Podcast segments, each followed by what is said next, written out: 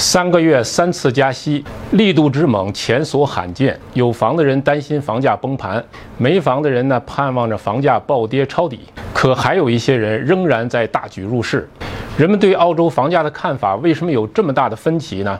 问题出在什么地方呢？最近在我们 House Club 讨论群，也有一些朋友很担心澳洲房价会大幅下跌。那么到底会不会呢？如果目前都如此的担忧的话，那么如果通胀还会继续升高，银行利息在不断上涨呢？会不会连觉都睡不着了呢？所有的担忧都来自于对未来预期的不确定性。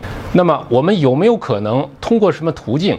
使得我们对未来有一个确定性的预期呢？即使这种预期是未来房价会大幅下跌，只要是确定的，那么也就应该坦然面对，没有必要担忧了。今天这期视频，我们就试图通过政府公布的一些数据，来找到澳大利亚房价的背后的秘密，争取让大家对澳洲房价的未来有一个确定性的预期。如果你对这个话题感兴趣，欢迎点赞订阅。也欢迎加入我们 House Club 讨论群参与交流。大家好，这里是澳洲 House Club 频道，我是马克孙。我们这个频道主要是以数据分析的形式和大家一起客观理性的认识澳大利亚房地产市场，从而能够理性投资、精准投资。大家都知道，房价与诸多因素有关，比如人们的收入水平、经济状况、利息水平、居民的可负担性等等。有人说，房价的涨幅已经远远超过了居民的可负担性。房价是由购买力决定的，那么人们买不起房了，房价就会自然回落。另外，还有人说，买房的人大部分都依靠贷款，银行利率的提高使他们还不起贷款，就会被迫卖房，那么就会造成房价下跌。还有人说，全球加息造成经济危机。股市跌了，债市跌了，房市也一定会跌。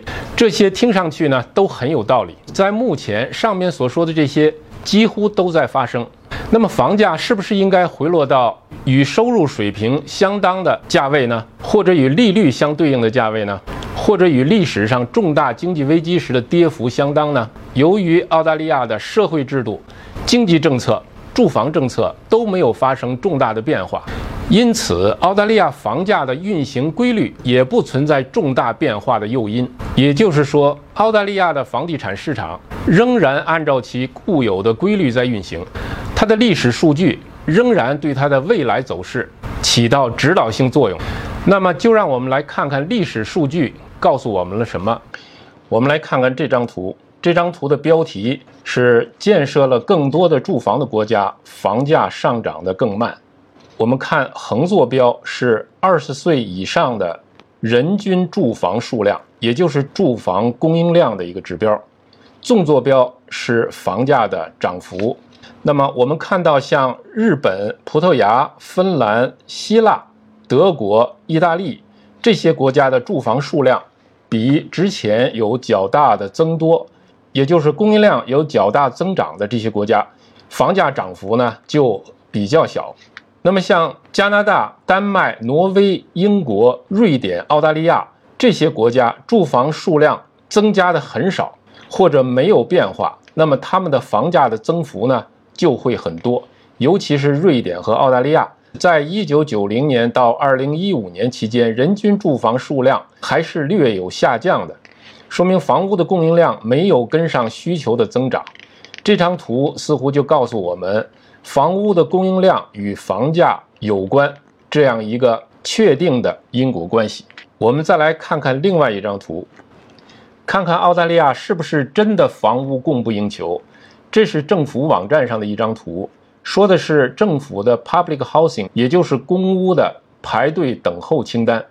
我们来解读一下，在2014年排队等候的人数是百分之三十到百分之三十五。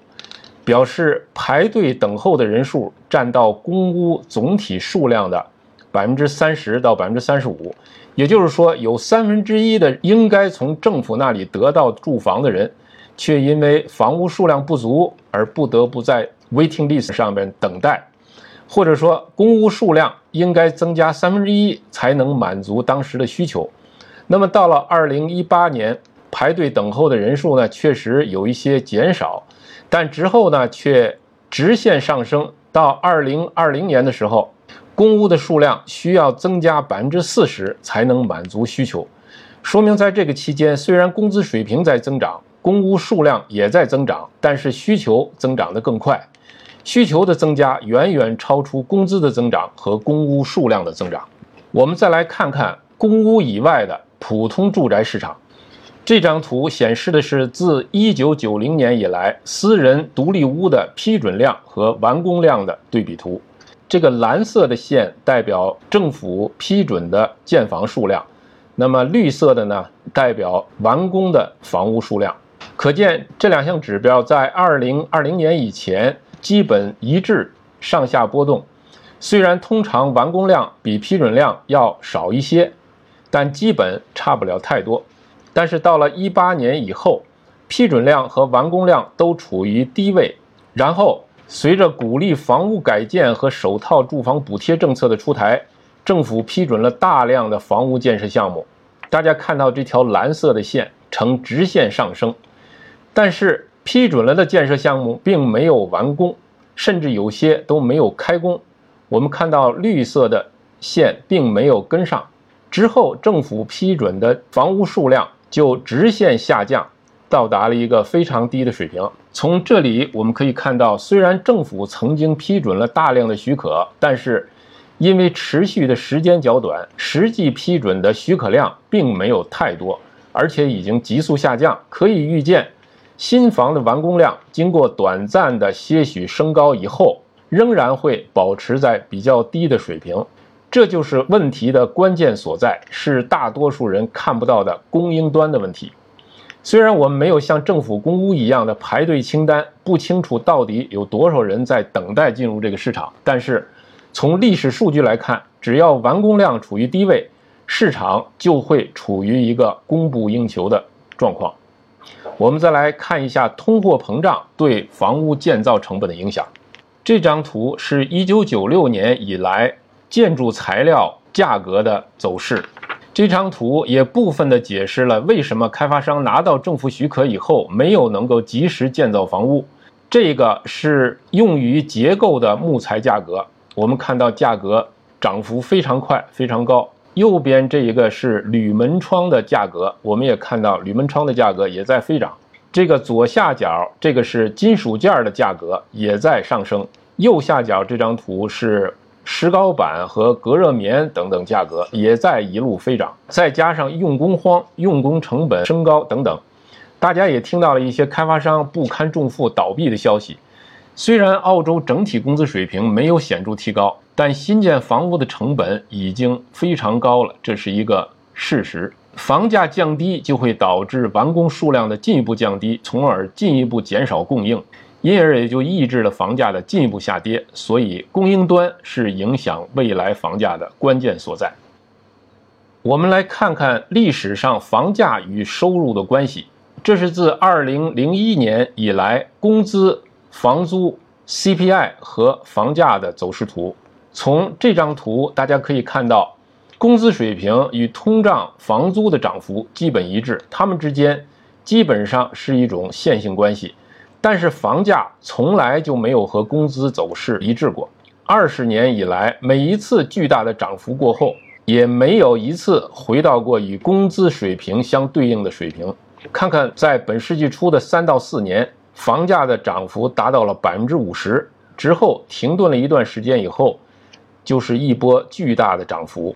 涨幅之后，虽然价格有所回落，但是并没有暴跌，然后是下一轮的涨幅。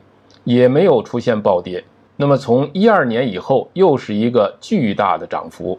虽然一七年到一九年之间有一段很明显的修复阶段，但是也没有暴跌。然后就我们大家都知道的前两年的巨幅上涨。那么我们看到工资只涨了不到一倍，房价呢却涨了三点五倍，这说明了什么呢？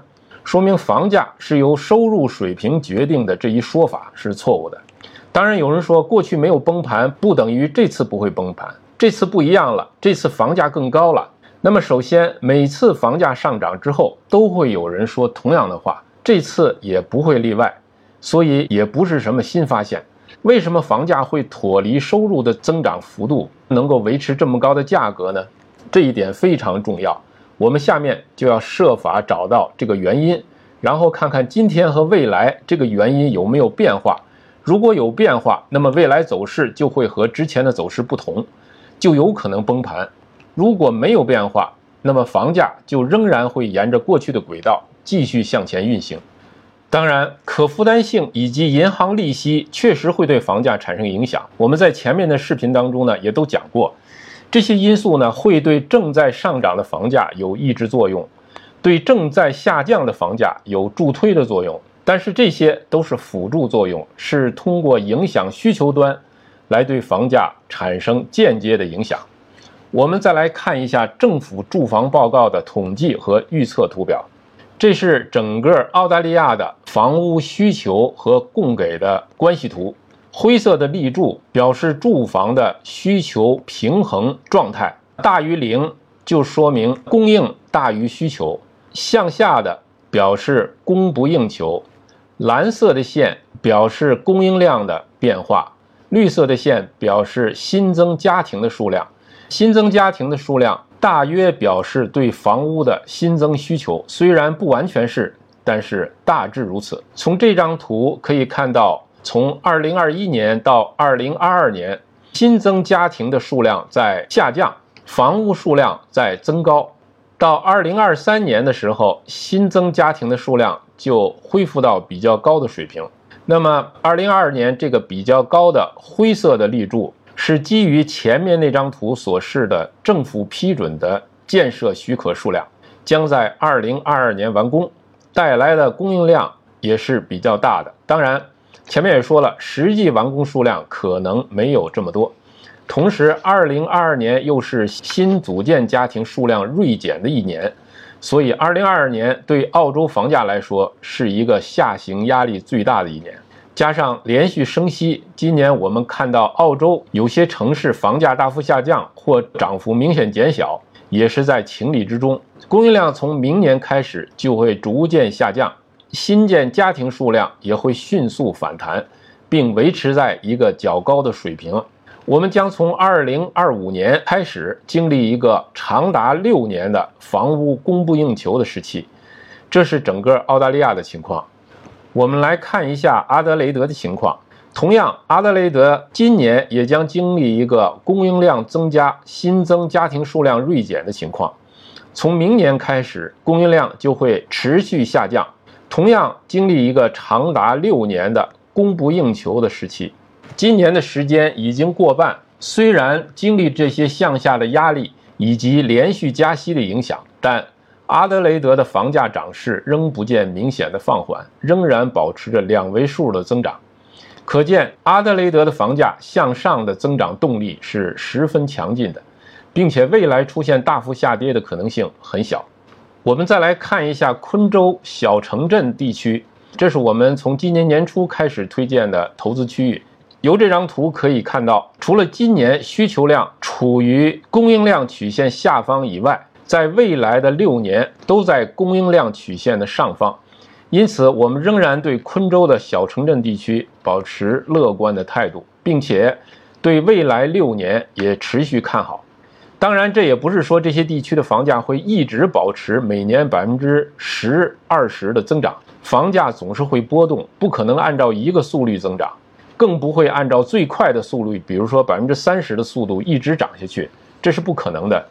但是从这些图表中看到，供应量将会长期低于需求量，房价可不可能崩盘呢？当然，对悉尼、墨尔本来说，房价有可能跌百分之十、十五，甚至百分之二十。那么加上通货膨胀率，如果通货膨胀率是百分之七的话，即使价格不变，那么也相当于价格降低了百分之七。但是澳洲的整体房价不会崩盘，除悉尼、墨尔本以外，还有很多地方仍然在涨。房屋的供应量才是问题的关键。当然，很多人看不到这一点，包括一些经济学家和一些房产中介。但对于我们房产投资人来说，我们需要一个更清醒的认识，而不是人云亦云。